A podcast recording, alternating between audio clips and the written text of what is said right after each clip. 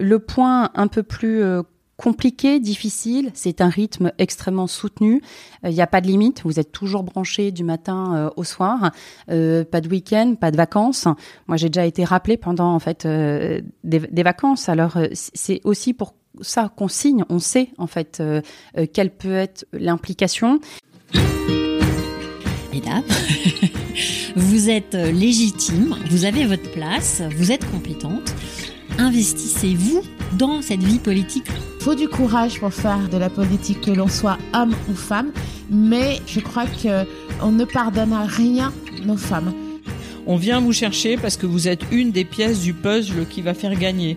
Un message qui, moi, m'a été transmis alors que j'étais jeune et que j'avais pas forcément confiance en moi.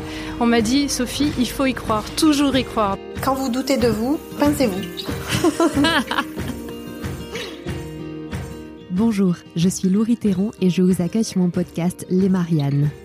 Dans cette émission que j'ai conçue pour vous aider à prendre toute votre place dans la vie publique de notre société, je reçois des femmes politiques et des activistes qui inventent le monde de demain. Pour soutenir ce podcast, notez-le 5 étoiles. Vous pouvez aussi laisser un don sur la plateforme Tipeee. Enfin, je suis évidemment présente sur les réseaux sociaux. Vous me retrouvez sous le compte Elle Marianne FR. Bonne écoute.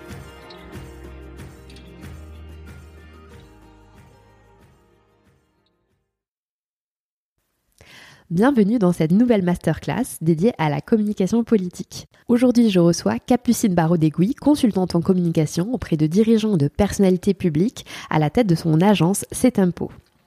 Capucine est diplômée du CELSA et bénéficie d'une solide expérience de plus de 10 ans en cabinet ministériel et en collectivité locale. Elle a tour à tour accompagné Michel Barnier, alors ministre de l'Agriculture, et Nora Berra, secrétaire d'État chargée des aînés. Elle devient ensuite successivement directrice de cabinet à la mairie de Courbevoie et directrice de cabinet et de la communication du président du département des Yvelines. Avec Capucine, on va donc se poser les questions suivantes. Comment nouer des relations durables avec les journalistes? Comment bien utiliser les médias sociaux? Comment réussir une interview? Et comment faire face à une situation de crise? Capucine barreau dégouy nous raconte son expérience au gouvernement, rythme de travail, mission, situation de crise. Merci beaucoup Capucine pour ce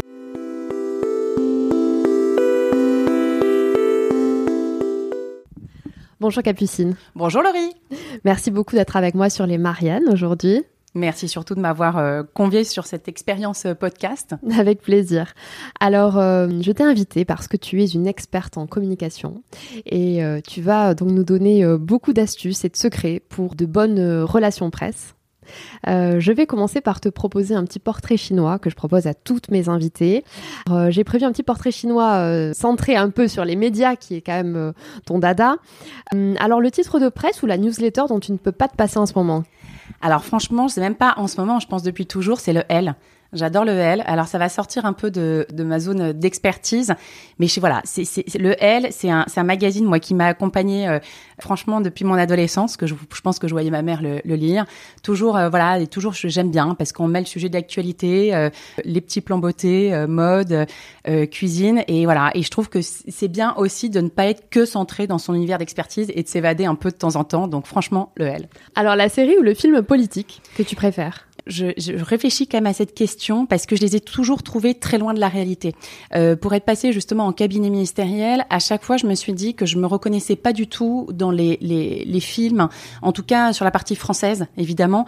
Euh, sur les films ou les, ou les séries, j'ai toujours été un peu déçue dans ce qu'on, de ce qu'on montrait en fait de cet univers-là, et je me suis jamais reconnue en fait dans cet univers-là. Tu trouves que c'est, ça va trop loin? Ouais, ouais, j'ai envie de dire euh, saut cliché quoi. Donc euh, saut cliché et les choses sont beaucoup plus euh, complexe qu'il n'y paraît. Euh, euh, le rythme aussi, on donne parfois un univers. oui, c'est un univers complexe, mais il n'y a pas que des dorures, hein, loin de là. Et, je trouve que ce qui est montré est très très loin de la réalité.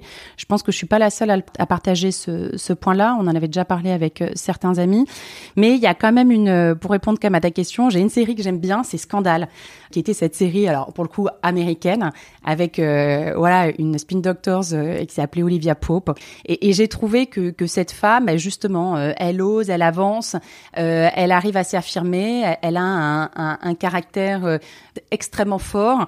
Et ouais, moi j'ai trouvé cette série assez déjà d'une assez rythmée, pas mal de suspense, et en plus avec une femme, moi qui m'a inspirée. Et si tu étais un hashtag, ce serait lequel? Ah ben, je, tu vois, je viens de le dire, le hashtag ose.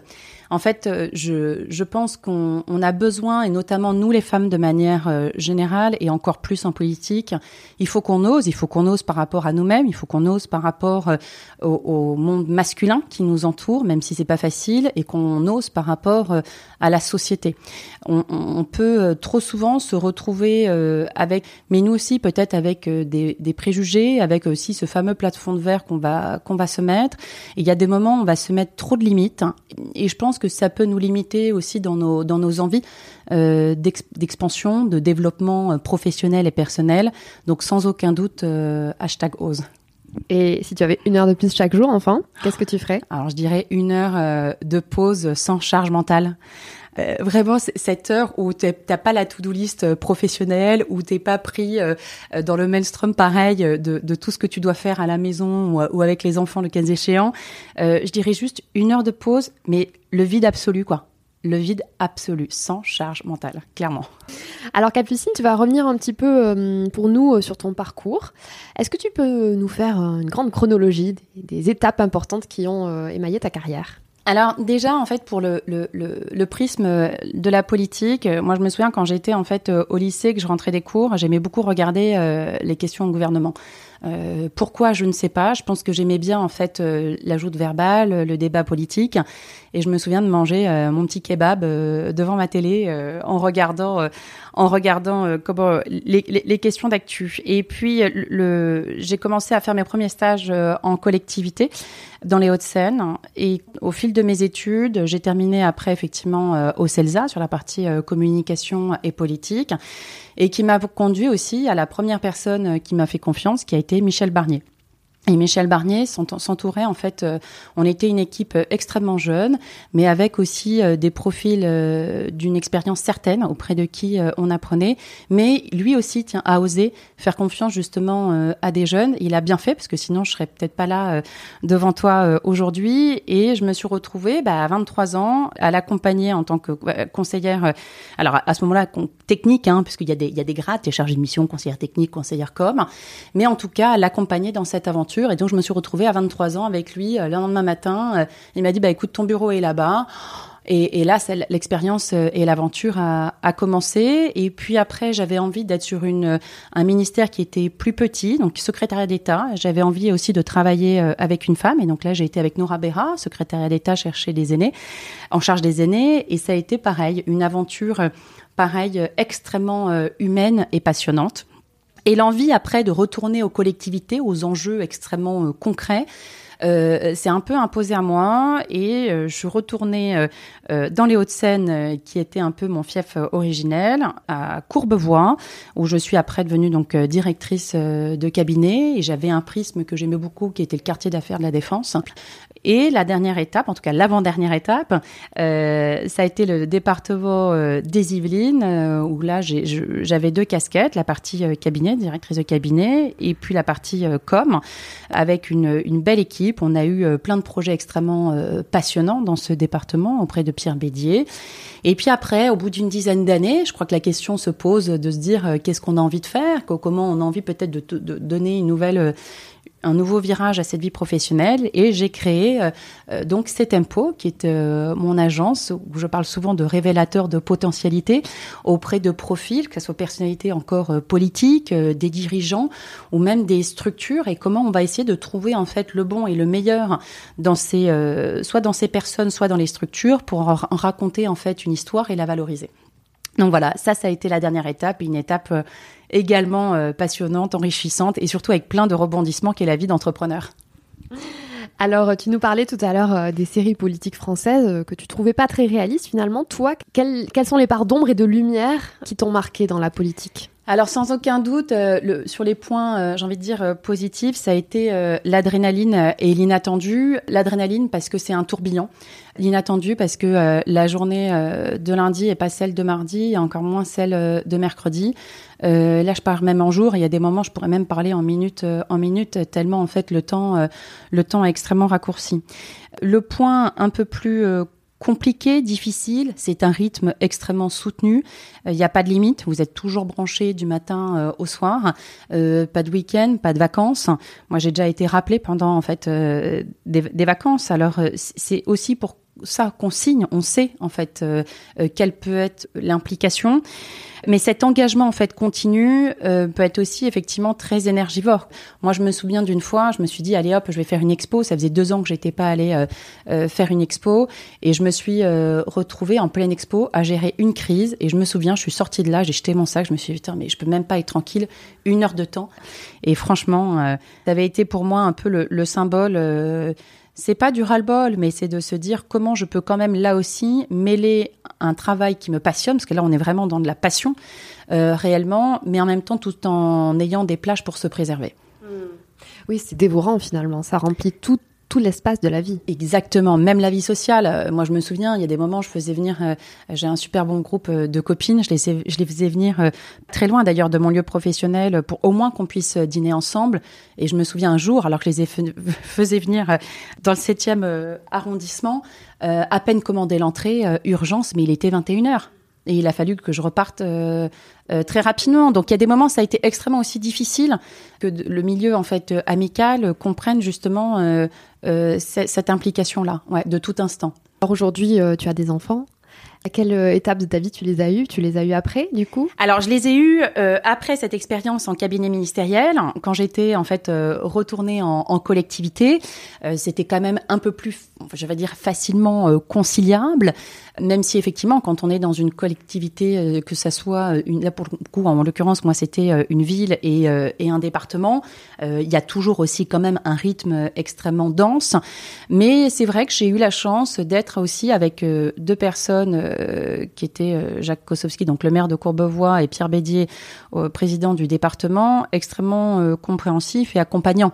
Je pense que tout dépend aussi de voilà des, des boss qui nous entourent, que ce soit d'ailleurs féminin ou masculin, et comment ils appréhendent et comment ils accompagnent leurs salariés justement dans, dans une maternité ou, dans des maternités, lorsqu'on on en a plusieurs euh, dans notre même expérience professionnelle. Voilà, ça, il faut, j'ai envie de dire, il faut pouvoir tomber euh, sur les bons numéros quand même. Alors, qu'est-ce que tu aimerais dire à, à, celle que tu étais au début de ta carrière, justement? Eh ben, j'ai envie de dire, euh, heureusement que tu ne sais pas ce qui t'attendait. Est-ce que tu aurais signé quand même? Parce que je sais pas sûre si je ouais, de, de, voilà, de, de m'être engagée autant. Fais toutes les expos que tu veux avant de prendre le poste. Ouais, c'est ça, j'ai envie de dire, profites-en. Là, on parle d'enfants. Euh, Laurie, là, tu parles d'enfants. Je pense que vraiment, c'est, c'est sûrement peut-être un boulot où il faut être assez libre de toute forme de culpabilité éventuelle. J'accompagnais du coup une, personnalité encore jusqu'à l'année dernière qui est devenue du coup euh, ministre et qui m'avait voilà proposé euh, par la confiance qu'il avait de, rejoindre son équipe. Euh, j'étais extrêmement honorée, mais je me suis rendu compte que ça allait être un, enjeu quand même familial extrêmement, extrêmement fort. Parce que nous, les femmes, on a plusieurs casquettes, hein, qu'on le veuille ou non. Même si j'ai un mari, euh, voilà, qui est très engagé dans la vie familiale, on reste quand même. On parlait de charge mentale au début, avec cette multicasquette, cette multitâche, multitasking Hein, vraiment où on doit prendre euh, mais un nombre de décisions en permanence. Là, c'est la rentrée scolaire, mais alors là, on, est au max de la charge mentale à peine rentrée, euh, à peine rentrée à la maison. Les fournitures, les activités. C'est ça. Donc, j'ai envie de dire, en fait, euh, c'est très bien quand, quand, on se lance dans une expérience en cabinet ministériel. Moi, je trouve d'être jeune, sans attache, en tout cas, d'enfant, parce que je pense que ça dure franchement pas longtemps dans, dans ces moments-là, et, et de pas savoir en fait, d'avoir cette forme d'insouciance d'avoir cette forme d'insouciance et la passion en fait qui nous anime encore. Je pense que c'est ça qui fait une flamme qui fait qu'on tient quoi. Ouais, exactement parce que cette flamme là fait qu'en fait à chaque fois même dans un moment un peu dur, hop, elle se réallume, elle te pousse en fait à la à la prochaine étape et elle te permet de tenir le rythme. Alors Capucine, on va rentrer en détail euh, sur la partie donc euh, conseil euh, pour bien gérer les relations avec la presse. D'abord, comment est-ce que tu définirais ce métier en trois mots? Alors trois mots, je te dirais réactivité, potentialité et liberté. Euh, réactivité, parce qu'effectivement, l'agenda médiatique, il évolue extrêmement rapidement. On voit bien d'ailleurs que les journalistes ont un traitement de l'info qui va de plus en plus rapide.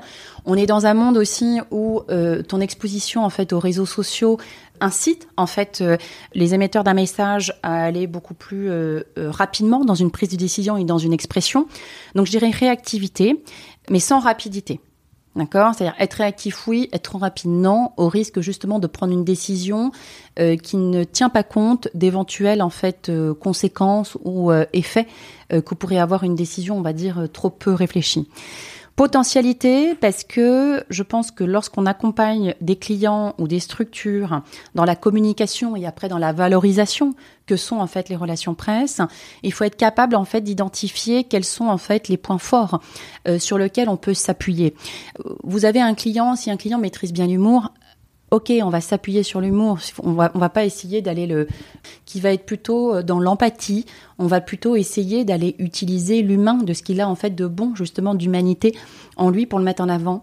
Et ça, je trouve que ces potentialités, c'est très important à essayer de bien les identifier parce que on est beaucoup plus fort lorsqu'on active des potentialités qu'on a innées en fait euh, en nous. On a un discours du coup qui est, je vais pas dire plus crédible, en tout cas qui est vachement plus incarné. Et donc on a cette espèce de force de conviction lorsqu'on a justement touché la bonne, euh, euh, le bon point fort de notre personnalité ou de nos compétences d'ailleurs. Et troisièmement, je dirais la liberté parce que c'est un métier, il faut savoir aussi bien dire oui que non. Et, et dans la vie d'aujourd'hui, c'est peut-être plus facile de savoir dire non, euh, de pouvoir aussi le motiver que de dire oui. Donc cette force-là, je pense que cette liberté d'expression est extrêmement euh, importante. Tu veux dire dire oui ou non à des euh, demandes presse, par exemple? À des demandes presse, des sollicitations, ou même d'ailleurs à un besoin d'un client. Un client peut vous dire d'ailleurs le jour au lendemain, tiens, moi j'ai envie de faire ça, Euh, voilà par exemple une tribune ou une interview euh, dans tel quotidien ou hebdomadaire. Ok, mais en fait, pourquoi tu as envie de le faire? Juste, on va se poser la question, est-ce que c'est vraiment utile de le faire maintenant? Est-ce qu'on est dans le bon contexte? Euh, Quel est le message que tu as envie de faire passer? Qu'est-ce que tu veux qu'on retienne de toi dans ce message-là? Et il faut savoir aussi dire non à son client, de dire, écoute, non, là, je ne suis pas d'accord avec cette idée-là, je, vais t'expliquer pourquoi, mais je vais aussi te proposer une alternative. Voilà. Donc c'est pareil, c'est savoir de dire non à une expression, d'ailleurs à une sollicitation d'un journaliste, mais savoir aussi dire non, en fait, euh, auprès de la personne qu'on accompagne. hein. Alors justement, comment est-ce qu'on fait pour bien choisir euh, les interventions médiatiques pour, euh, pour la personnalité politique, par exemple? Alors, j'ai envie de dire, après, il faut faire le tri entre les interventions médiatiques qui viennent euh, à toi et celles que tu vas chercher. Il faut toujours se poser, c'est ce que je te disais un peu avant, toujours se poser la question pourquoi on le fait? Tu peux d'ailleurs être, et surtout notamment quand tu es en cabinet euh, ministériel, tu deviens euh, exposé à une sursollicitation en fait médiatique. Tu ne peux pas répondre à un oui, un oui tout le temps. Justement, c'est là où il faut savoir dire non. Mais pourquoi tu le fais? Donc tu vas devoir trier et surtout, il faut prendre en compte le contexte dans lequel ton client est ou dans lequel son entreprise est. Il y a des moments, il faut mieux être d'ailleurs dans une phase de silence que d'expression. Il y a des moments, il faut être dans une phase d'expression. Mais quel va être ton niveau d'expression? Quel média tu vas, tu vas choisir? Tu vas pas t'exprimer de la même manière si tu t'exprimes à la télévision, à la radio ou justement sur de la, presse écrite. Qu'est-ce que tu veux aussi qu'on garde de toi? Quelle est l'image que tu veux qu'on garde de toi et quel est le message que tu veux qu'on retienne? Et je pense que ça, ce sont un peu des, j'ai envie de dire, des indicateurs et des leviers euh, de décision. Tu ne peux pas de toute façon avoir il n'y a pas de il a pas de règles euh, génériques Euh, je trouve que sur la partie des relations presse c'est vraiment du cas par cas Alors tu parlais tout à l'heure de la congruence finalement, euh, de révéler ses forces mais de ne pas prétendre être quelqu'un qu'on n'est pas. Euh, Est-ce que cette idée de confiance, ça fait vraiment partie du socle pour entretenir de bonnes relations avec la presse? Alors, moi, j'en suis intimement convaincue. Je pense que c'est quelque chose euh, qu'on a aussi de manière intrinsèque, bah, d'ailleurs dans nos propres dans nos propres qualités. Je ne peux pas envisager moi une relation avec un journaliste qui ne soit pas une, une relation pardon qui soit honnête et euh, euh, empreinte justement de franchise et de confiance. Je me suis toujours attachée quand je ne pouvais pas justement répondre favorablement à une sollicitation, expliquer pourquoi je le faisais. Et je pense que j'ai toujours été euh, euh, reconnue, d'ailleurs euh, par les personnes auprès des personnes avec qui je travaillais, justement par cette honnêteté. C'est on m'a dit bah écoute voilà, est-ce que la personne pour qui est-ce que X par exemple est disponible maintenant? Je dis écoute voilà, je vais pas t'inventer une vie. Non voilà, il est pas là ou il fait ça, etc. Sans dévoiler l'intimité de la personne pour qui je travaille. Mais ça ne sert à rien d'aller inventer quelque chose. C'est pareil, lorsqu'on me demande par exemple une exclusivité sur quelque chose et qu'on décide soit de pas la donner ou soit parce qu'on l'a donnée à un autre média, je le dis. Et le journaliste le comprend tout à fait. Donc pour moi, la relation de confiance, c'est la base en fait d'une bonne relation et entre le, donc le conseiller com et le client et entre le conseiller com et le journaliste. Alors est-ce qu'il y a euh, des écueils à éviter, des pièges euh, dans lesquels il ne faut pas tomber qui sont tendus par les journalistes. C'est un peu cette idée reçue qu'on a, hein, que lorsqu'on va aller déjeuner avec un journaliste, on pourrait euh, lui donner des informations euh, confidentielles ou il essaierait de nous de nous faire divulguer, ouais, de nous piéger, un voilà, peu. de nous piéger un Mais petit peu. Tu, tu utilises tout à l'heure ouais, le, le, mot piège. En fait, euh, euh, moi, j'aime pas parler de piège parce que ça veut dire déjà qu'on se met dans une relation en fait de défiance et qu'on envisage en fait un rapport quasiment de force ou en tout cas d'opposition entre le journaliste et la personne euh, qui s'exprime. Après, comme dans toute, je pense, relation professionnelle, mais ça c'est valable, j'ai envie de dire hors, de, hors dehors des relations presse, il y a toujours des points dans une relation sur lesquels en fait il faut être vigilant, sur lesquels j'ai envie de dire plutôt être dans la vigilance. Je pense que ce qui est important, c'est bien comprendre l'utilité de l'échange. Donc, c'est savoir pourquoi, par exemple, le journaliste a besoin d'échanger euh, avec la personne pour qui euh, tu travailles, dans quel cadre il a envie euh, d'échanger. Alors, parfois, ça peut être, parfois, ils font des demandes pour échanger, pour comprendre en fait un sujet. Donc, on est plutôt dans de l'explication et dans de la compréhension. Il y en a d'autres, ils vont te demander, bah voilà, moi j'écris un papier plus global et je veux insérer des citations. Puis d'autres, ça va être pour faire des interviews. À partir du moment en fait où tu échanges avec le journaliste, hein, tu essayes de comprendre en fait son besoin. Toi, tu vas lui donner après aussi tes règles, des règles du jeu. Donc de dire, ok, bah nous on peut s'exprimer sur ça sans aucun problème. En revanche, sur ce sujet-là, c'est pas qu'on est un peu hors sujet, c'est juste que parfois un client n'a pas en fait la légitimité pour s'exprimer en fait sur un sujet euh, Z alors que tu avais prévu euh, de parler de de parler de, Y. Donc c'est ce qui est important, c'est ce point-là. Après, tu aussi, euh, tu parlais par exemple euh, typiquement sur un déjeuner, et je pense notamment à la notion du, du off, euh, qu'aujourd'hui ça peut ça peut représenter. Si on me dit oui, est-ce que le off existe ou pas Moi, brut pour point, c'est vrai que j'explique en fait aux personnes que j'accompagne que le off en fait n'existe pas, que dès qu'on sort en fait d'un bureau, notamment en plus aujourd'hui avec nos smartphones et les réseaux sociaux, tout peut être rendu public. Bon, ça pour moi c'est le principe. Heureusement quand même dans la réalité, il s'avère que euh, parce qu'on a des relations de confiance avec les journalistes, et là on retrouve justement le sujet de la confiance, on peut avoir des moments de partage et des moments en fait euh, d'échange. Mais il faut poser les règles dès le départ. Donc par exemple, lorsque tu es dans un déjeuner presse et que tu as une personne que tu voilà euh, qui rencontre euh, deux, trois, quatre, cinq journalistes, bon, tu vas poser juste la règle au départ de bon ça c'est un déjeuner off, donc c'est-à-dire voilà, on va on va vous apporter de la compréhension d'un contexte politique.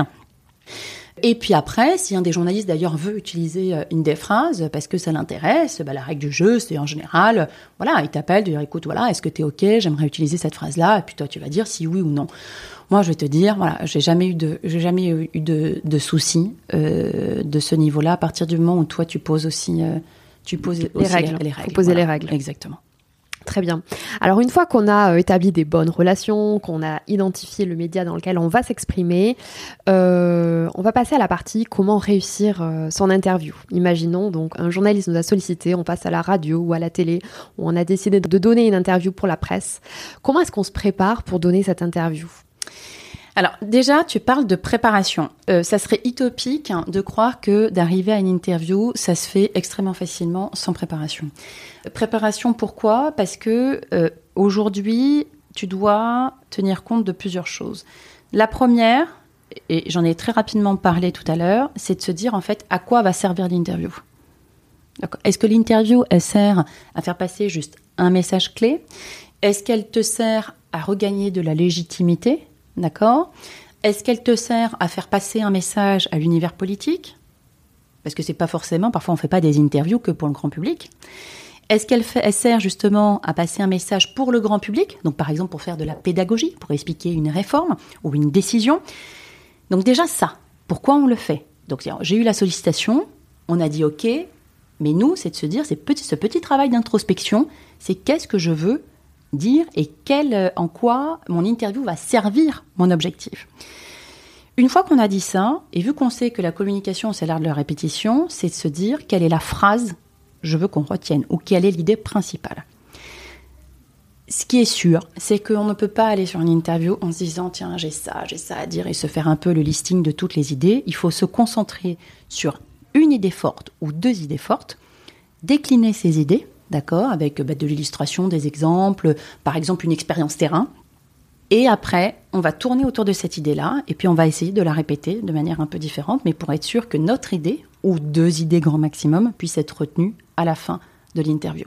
Toujours une déperdition euh, de l'information quelque Énorme. part. euh, Le public ne, ne comprend, ne peut pas tout retenir. Exactement, c'est-à-dire que déjà, en fait, ton, ce qu'on appelle bah, le récepteur, celui qui le, qui reçoit le message, d'ailleurs, n'est pas le même en version, euh, en version en fait euh, euh, papier, print, en version radio ou en version télé.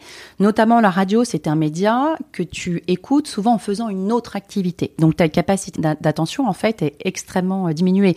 Quand tu écoutes la matinale le matin, eh ben, tu vas le faire en te brossant les dents, tu vas faire autre chose. Mais c'est vrai que la radio, en plus, tu as beaucoup plus de déperdition. La télévision, c'est extrêmement différent. Tu as une déperdition non pas de la personne qui va regarder, mais parce que ton temps, en fait, va être extrêmement raccourci. Quand tu es aux 20 heures, euh, ça va être très très vite, quoi. Sur... Et euh, pareil, lorsqu'on est sur de la presse écrite, euh, et lorsque tu as déjà même juste 5 ou 8 questions, il faut pouvoir re- retenir d'ailleurs l'idée la plus, la plus importante. Donc oui, il y a un niveau de déperdition qui est énorme. Donc il faut être stratégique. Donc si je résume, penser à, son, à ses publics, identifier ses publics, ses problématiques, ses enjeux, élaborer des messages et des phrases euh, clés, un petit peu des Ouais, stabilos c'est c'est même sonores. c'est une idée clé, j'ai envie de dire, c'est de se dire déjà, euh, si je devais vraiment résumer, c'est quel est l'objectif de mon interview? Et soit ça, tu dois être capable de le dire en fait en une phrase. Mon objectif, c'est trois petits points. Et deuxième chose, c'est pour répondre à cet objectif-là, quel est le message? Un message, et je dis bien maximum deux, que tu dois faire passer. S'il y a des questions posées par le journaliste euh, auxquelles on n'a pas envie de répondre, comment est-ce qu'on s'y prend? Des questions on ne sait pas répondre ou alors on ne veut pas répondre. je, pense qu'on part du travers, qu'on est obligé en fait de répondre effectivement aux questions des journalistes. Mais si je reviens à ce que je viens de dire à l'instant, il faut se poser toujours la question, donc quel est notre objectif et quel est notre message clé? Bien sûr que non, on n'est pas obligé de répondre à toutes les questions puisqu'on doit d'abord et uniquement servir notre objectif de communication. Vous allez me dire, bah oui, mais comment on fait? Ok, super, on pose une question, je vais pas dire non, je vais pas y répondre. Oui, et c'est là où moi, c'est ce que j'appelle la technique du pivot. C'est-à-dire, c'est créer en fait une transition. Donc, c'est-à-dire quand vous avez un journaliste qui va vous poser une question, c'est de se dire, ok, quel est le mot-clé un peu euh, principal qu'il va utiliser dans sa question pour que je puisse quand même euh, le- le réutiliser dans ma réponse? Et donc l'idée là, c'est de créer en fait un pivot. Donc c'est-à-dire c'est changer un peu la boussole qui va me permettre moi de donner la réponse en fait que je veux. C'est-à-dire, on va créer une transition pour délivrer un message. Exemple, on me pose une question, je n'ai pas forcément envie d'y répondre de cette manière-là, parce que moi, j'ai prévu de délivrer mon propre message. Par exemple, tu peux dire, bah, avant d'aborder ce mot ou ce sujet-là, j'aimerais d'abord revenir sur euh, le sujet X. Ou de dire, bah, voilà, permettez-moi d'aborder d'abord quelques précisions sur ce point, et j'aimerais rappeler que... Ou de dire, écoutez, voilà, euh, j'ai noté que vous m'interrogiez euh, sur ce sujet-là, mais moi j'aimerais dire qu'il est important aujourd'hui de préciser ou de noter que papapapapap. Donc on voit bien que on a euh, une question qui nous a été posée, qui correspond pas tout à fait à la réponse qu'on aurait envie d'apporter. On utilise la technique du pivot, donc c'est-à-dire qu'on essaie de créer une transition qui va nous aider en fait nous à amener le message qu'on souhaite donner. Et ce qui est important, et c'est pour ça qu'en fait il faut toujours considérer qu'on est plutôt dans la maîtrise du message. On ne subit pas une interview. L'interview, elle est là pour nous créer des opportunités d'expression, mais on maîtrise notre expression. On ne la subit pas. Et ça, moi, je trouve que c'est extrêmement important. Je le vois parce que je fais aussi des formations de média training. Et souvent, en fait, les, les personnes que j'accompagne sont souvent paralysées par les questions. Mais si on a fait le travail en amont, si on connaît notre objectif, si on connaît notre phrase clé, si on connaît notre idée forte, mais en fait, la technique du pivot, elle sera extrêmement plus facile à utiliser parce que ça vous ramènera sur votre propre sujet et votre propre objectif de réponse. Dernière petite question au sujet de l'interview. Est-ce qu'on a le droit de demander un, un droit de relecture euh, lorsqu'il s'agit d'une interview dans la presse? Alors, c'est c'est une question souvent qu'on peut me poser. Euh, oui, on peut, j'ai envie de dire, avec parcimonie. Euh, ce qui est compliqué, c'est qu'il faut être extrêmement conscient que le journaliste n'est pas obligé d'accepter et que on ne peut pas partir dans des excès de modification. Ce que vous avez dit devant le journaliste, vous l'avez dit. D'accord? Donc il faut pouvoir assumer. C'est là où le off comme n'existe pas, surtout quand vous jouez le jeu de l'interview, même sur de la presse écrite. Parfois, ce qu'on peut faire, donc si par exemple euh, vraiment on, peut euh, bah, s'accorder avec le journaliste de, vérifier des informations factuelles, euh, des chiffres, des données, des dates, ça, il n'y a aucun problème parce que si on, ne vérifie pas ce point-là, on pourrait donner d'ailleurs une fausse information. Donc ça, en général, il n'y a pas, a pas de souci. Après, modifier par exemple une phrase où on va dire où on est plutôt de l'ordre de l'expression, ça c'est au bon vouloir du journaliste.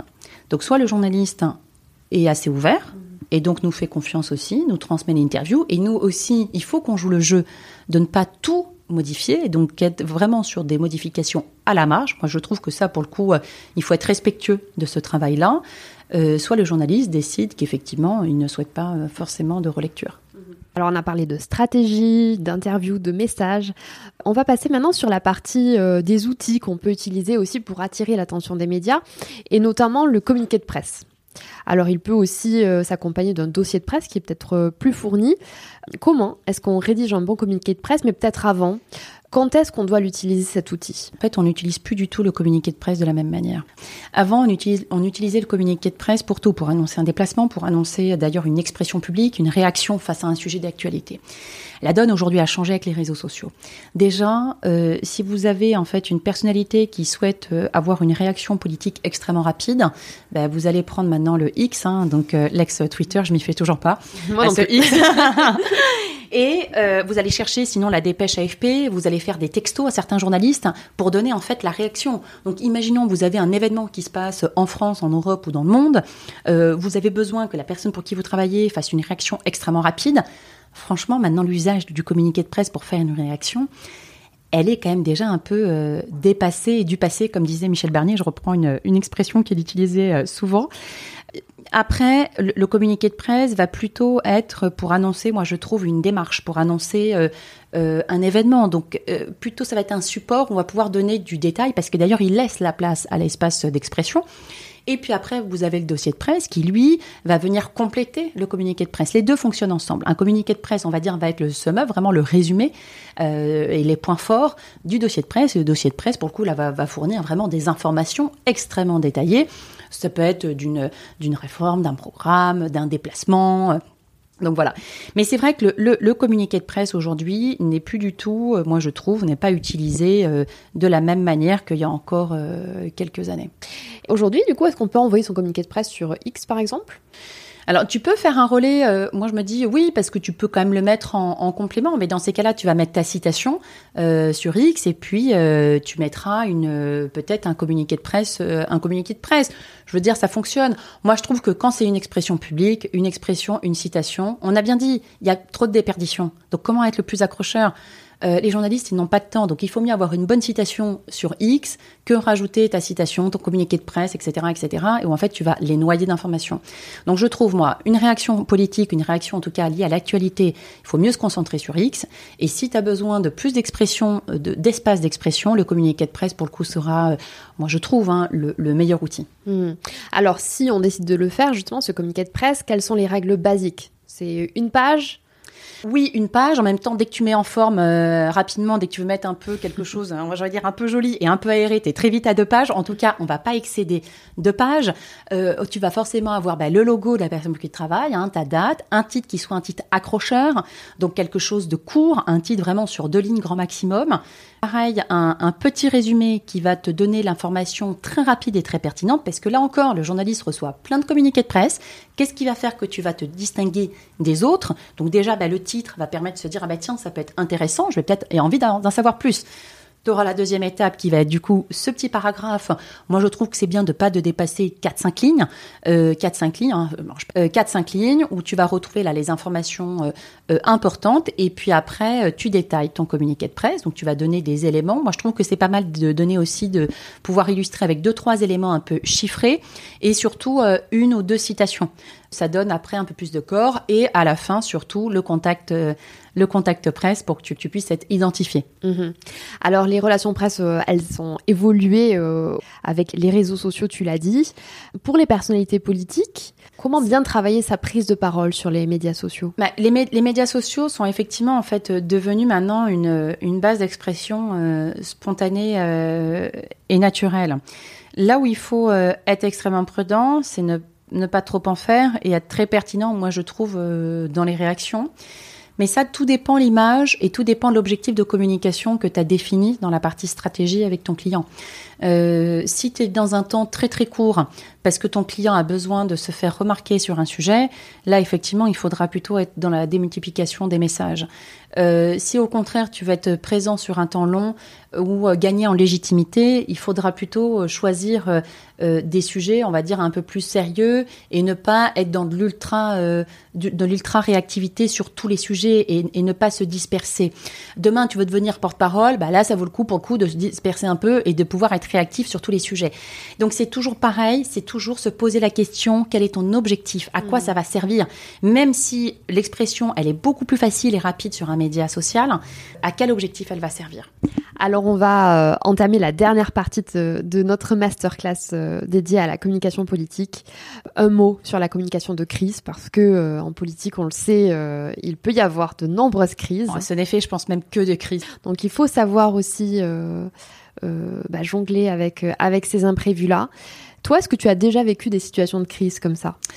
Oui, j'ai envie de te dire oui.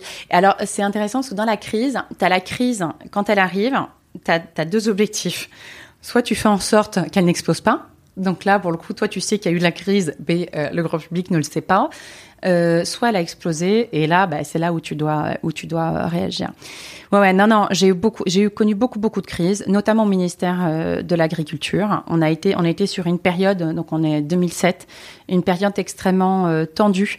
On était en, en pleine renégociation de la PAC. On a eu, en fait, je pense, mais le, le, combo de tout ce que tu peux, euh, euh, là pour le coup, c'est pas rêver, c'est au contraire euh, appréhender. Euh, augmentation effectivement du gasoil avec les pêcheurs, parce qu'on avait du coup euh, la pêche dans ce dans ce volet-là. On avait donc l'enseignement euh, agricole. On a eu en fait des maladies euh, qui touchaient en fait euh, les bovins et les ovins. Euh, et ça a été effectivement euh, des crises euh, qui ont été euh, qui m'ont permis de grandir euh, extrêmement rapidement. La, la, comment, la crise, en fait, on avait des pêcheurs de thon qui étaient arrivés euh, rue de Varennes, qui étaient arrêtés euh, euh, par la police là au bout pour éviter qu'ils aillent devant le, ministère. Ils étaient extrêmement en colère. On- là, on parle quasiment de salaire négatif, c'est-à-dire qu'ils sortaient en pêche avec des salaires négatifs. Et puis en plus, on avait les quotas de l'Union européenne, puisque ajouté à cela justement cette augmentation du gasoil. Ben oui, on a eu à un moment donné un des, CRS qui assurait effectivement la protection, qui s'est retrouvé avec euh, une fusée en fait de détresse, euh, une fusée de détresse en fait dans la cuisse, qui lui a, mais vrai, quand je vous dis, il a déchiqueté la cuisse, a déchiqueté la cuisse. Là, à ce moment-là, je me souviens, j'avais pris cette décision-là, qu'on montre cette photo-là et qu'on la diffuse en fait auprès des journalistes, parce qu'on était euh, à 8 heures du matin, on était plutôt dans une tendance médiatique hein, qui défendait en fait les pêcheurs, et nous, on était un peu montré du doigt, le ministère de l'Agriculture et de la Pêche. Et euh, il fallait qu'on inverse la tendance parce qu'en en fait, euh, on avait une journée de négociation et on ne pouvait pas être dans un rapport de force qui soit en notre défaveur. Et donc ça, c'est une décision qu'on a prise. Et, euh, et à ce moment-là, les médias ont compris en fait qu'on l'acte de violence s'était installé de la part en fait euh, de ces pêcheurs-là qui étaient venus manifester. Et c'est sûr que le discours médiatique a, changé. J'ai une autre pareille, une autre anecdote, celle-là qui m'avait bouleversée. On avait l'enseignement agricole et on a eu un, des jeunes d'un lycée euh, agricole qui était parti euh, euh, faire du ski, une avalanche, et on a eu, je sais plus, est-ce que c'était six, je crois, c'était six jeunes qui sont malheureusement décédés. Et on commençait là, c'était quand même, on, on se rend pas compte aujourd'hui, mais on commençait à avoir les chaînes d'information euh, qui commençaient en fait, qui étaient dans ces déplacements constants euh, et qui cherchaient la réactivité médiatique. Et euh, je me souviens d'un journaliste qui me demandait d'aller filmer la chapelle ardente, où vous imaginez pas en fait six cercueils et, des parents en train de pleurer. Et ça, je m'en ai fait en fait un, un combat personnel. Je ne pouvais pas accepter qu'on voit une seule photo euh, d'un cercueil d'un de ces jeunes et des parents qui déploraient devant la perte de, ces enfants-là. Et après, j'en ai une autre qui est, pour le coup, avec Nora Berra. On partait à l'ONU, on était dans l'avion. Je me souviens encore, euh, pas d'avoir comment, mais vraiment, on montait dans l'avion, littéralement, et on nous apprend un gros cas de maltraitance dans une maison de retraite, mais alors, euh, d'une violence inouïe, inouïe. Et on savait que pendant six heures, pendant les six heures que durait le vol, on ne pouvait pas en fait s'exprimer. Euh, et donc je ne pouvais pas laisser euh, la personne pour qui je travaillais sans expression et en zéro expression. Donc on a décidé, j'ai appelé un de mes contacts, donc j'ai choisi un de mes contacts, euh, RTL à ce moment-là. Et je lui ai dit, écoute, voilà, je te fais un son en exclu. Tu vas l'avoir du coup pendant 6 heures, ça va tourner. Et euh, ça nous a permis de faire une réaction. On décollait, j'ai même dû négocier avec l'hôtesse en disant, écoutez, voilà, il faut juste absolument qu'on fasse euh, un petit sonore avant qu'on décolle pour que la midi, du coup, puisse faire euh, une réaction. Donc là, on était d'abord dans l'émotion et dans, et dans la deuxième phase où on expliquait qu'on allait ouvrir, du coup, une enquête pour comprendre ce qui était en train de se passer. Et quand on est arrivé à JFK à New York, je me souviens, la personne de l'ambassade est arrivée, m'a dit, Mme Barreau, hop là, oui, c'est moi, m'a donné en fait une grosse enveloppe et j'avais toutes les reprises presse euh, à ce moment-là. Donc je me suis dit heureusement qu'on avait fait ça parce que sinon j'aurais laissé en fait un vide médiatique pendant six heures et on aurait laissé la place surtout à l'opposition euh, qui aurait pu euh, critiquer cet, incident et ce silence. Donc la réactivité, la clé pour euh, bien réagir. C'est oui, réactivité, euh, comme tout à l'heure, c'est être rapide en même temps, être réactif, mais sans être dans la précipitation. Euh, parce qu'en fait, une crise, elle amène aussi son lot de, de, de questionnements, son lot aussi d'éléments dont on ne dispose pas. On a souvent très très peu de questions, très très peu d'informations, et en même temps, on nous demande déjà de réagir. Donc, il faut d'abord petit un analyser le contexte, c'est-à-dire qu'est-ce qui est en train de se passer, tout de suite analyser les effets négatifs qui peuvent être engendrés. Donc, te dire, OK, genre, je, prends, je, m'exprime tout de suite. Comment ça peut être interprété? Quels sont les risques auxquels je m'expose? Ou si je m'exprime pas tout de suite et que je me laisse, par exemple, une demi-journée, 24 heures, 48 heures, 72 heures, quels sont les risques aussi auxquels ça m'expose? C'est aussi de se dire de toute crise peut naître une opportunité. Euh, donc, qu'est-ce que je peux en tirer Et quand je dis ça, il faut pas être malveillant quand on le voit, mais c'est juste de se dire, ok, à partir du moment où j'ai une crise, je peux pas la subir. Donc, qu'est-ce que j'en fais Mais ça peut être aussi l'occasion de faire changer les choses, de faire bouger les lignes.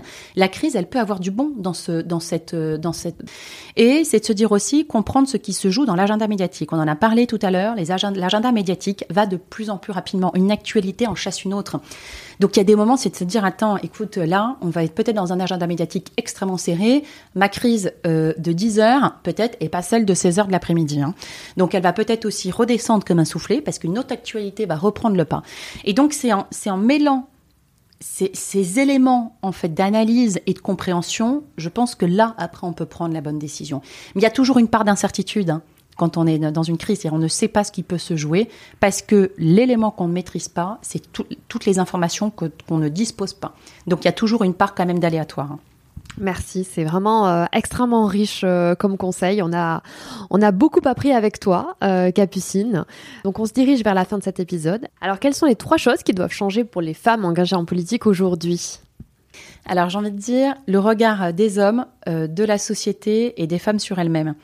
Le regard des hommes, parce qu'en fait, qu'on le veuille ou non, il y a encore un jugement en fait vestimentaire, parce que on est toujours vu quand même comme un objet de séduction, et que euh, qu'on le veuille ou non, notre légitimité, elle doit toujours être démultipliée dans ce monde-là. encore plus dans un monde politique. Moi, j'ai eu de la chance, j'ai toujours été accompagnée avec des personnes bienveillantes, mais je me suis retrouvée avec dans des réunions. J'étais que la seule femme, en plus plus jeune, qu'avec des hommes. Donc je vais vous dire, pour prendre la parole et pour défendre une idée, euh, ben, il faut hashtag oser. Et euh, la légitimité, vous devez la démultiplier. Parce que je suis désolée, on ne nous regarde pas euh, de la même manière. Et le jugement sur le, les vêtements, c'est une réalité. Vous allez vous poser la question est-ce que mon haut est pas transparent, trop transparent? Mais si je mets un décolleté, est-ce que c'est déjà quelque chose de suggestif? Et si je mets une jupe, quelle peut être la longueur de ma jupe? Est-ce que franchement, euh, tiens, est-ce qu'on voit ma culotte? Est-ce que c'est un string ou une culotte? Ben, Est-ce qu'on aujourd'hui, euh, ce ne sont pas des questions que se posent les hommes quand ils vont travailler? Voilà. Eh ben nous, oui, on peut se poser parfois certaines euh, certaines questions. le regard de la société, parce qu'en fait, je trouve que en fait, on se cache souvent derrière de grands discours, mais dans les faits, en fait, rien ne change réellement. Oui, par exemple, quelque chose comme MeToo MeToo a, été, euh, je pense, peut-être un accélérateur, mais euh, la réalité, c'est qu'on a toujours pas, parfois peur d'annoncer qu'on est enceinte, parce que ça veut dire que vous représentez une charge, puisque vous n'allez pas être là euh, pendant trois mois, peut-être parfois pendant six mois, que vous avez la gestion des enfants. On parlait de charge mentale, mais en fait, la réalité, c'est que quand vous avez un problème à l'école et le médecin, quand on vous l'appelle, bah, c'est la femme, souvent, hein, qui se charge de ça. les imprévus familiaux. Et en fait, la société, moi, il y a des moments où je me demande, mais est-ce que vraiment la société est prête? Quand je vois qu'à l'Assemblée nationale, il y a encore des séances de nuit qui vont jusqu'après minuit, mais en fait, c'est une vaste blague. Bah, C'est-à-dire qu'on on peut avoir les premiers à avoir des grands discours, à vouloir être dans le respect des femmes, mais c'est pareil quand vous avez des commissions qui commencent à 8h30 du matin, bah, je veux bien. Alors, quand vous êtes député en province, vous arrivez à Paris, vous vous organisez. Quand vous êtes euh, député, en fait, sur la région, euh, en région parisienne, bah voilà, bah vous faites encore, en fait, euh, c'est encore là, en fait, du coup, euh, des sacrifices. Et le regard des femmes sur elles-mêmes, parce que, en fait, euh, je trouve que le- les, deux points, c'est-à-dire le regard des hommes et le regard de la société, fait qu'en fait, ça nous fait souvent conduire à une hésitation pour nous lancer et pour oser. Ça serait bien qu'on soit juste un peu plus bienveillante. Je l'entends souvent dans mon entourage en me disant ouais, mais tu sais, euh, parfois c'est souvent les femmes qui sont les plus dures euh, entre elles. Bah oui, ça existe. Oui, ça existe. Quand vous êtes sur des cadres dirigeantes, vous en avez qui vont dire bah écoutez, bah moi je l'ai fait, donc en fait tu peux le faire. Moi j'ai géré, voilà, j'avais quatre enfants, euh, j'ai géré. Ok, bah très bien. Bah écoute, si t'as géré, c'est extraordinaire. T'as peut-être euh, trouvé euh, la formule magique de gestion. Bah je te le souhaite et c'est super. Mais peut-être qu'on n'est pas tous en fait, euh, on n'est pas toutes, pardon, dans la même dans la même logique de gestion. Donc c'est nous par rapport à nous-mêmes, mais c'est aussi déjà les femmes, les femmes entre elles, quoi. Les femmes entre elles. On parle de sororité, ben ouais, je pense que la bienveillance aujourd'hui, elle s'impose si on veut en fait euh, faire bouger tous ces prismes-là, donc le regard des hommes, de la société et des femmes. C'est très complet comme réponse, merci. Qui aimerais-tu entendre euh, sur les Marianne Moi, j'ai toujours aimé, j'ai toujours aimé les personnes qui m'inspiraient dans le passé. Je sais qu'aujourd'hui, on a plein de femmes aspirantes en fait dans le présent, mais je- j'aurais aimé en fait surtout entendre euh, aussi, mais parce que j'ai cette sensibilité-là, mais celles qui nous ont ouvert la voie. Je pense notamment à des Olympe de Gouges euh, et le courage juste d'écrire. On est à la fin en fait du XVIIIe siècle, la Déclaration des droits des femmes. Il faut il faut juste se replonger dans un moment où c'était mais inimaginable. Une Rosa Parks qui se lève en fait euh, dans son bus ou une Simone Veil qui, qui n'a rien lâché à l'Assemblée nationale. Et peut-être voilà, le souhait que j'aurais envie, c'est que Marianne donne un peu de lumière à, à ces femmes qui nous ont permis, euh, voilà, toutes d'être euh, bah, aujourd'hui, voilà, euh, dans ton podcast, de pouvoir nous, nous exprimer et de pouvoir en fait partager notre vision sur la société. Donc, Merci beaucoup Capucine. merci Laurie. Merci pour votre écoute engagée. Si ce podcast vous a plu, n'hésitez pas à vous abonner et à le noter 5 étoiles. On se retrouve très vite, mais en attendant, vous pouvez rejoindre la communauté sur Instagram, Twitter ou Facebook sous le nom Elle Marianne FR. Je vous dis à bientôt.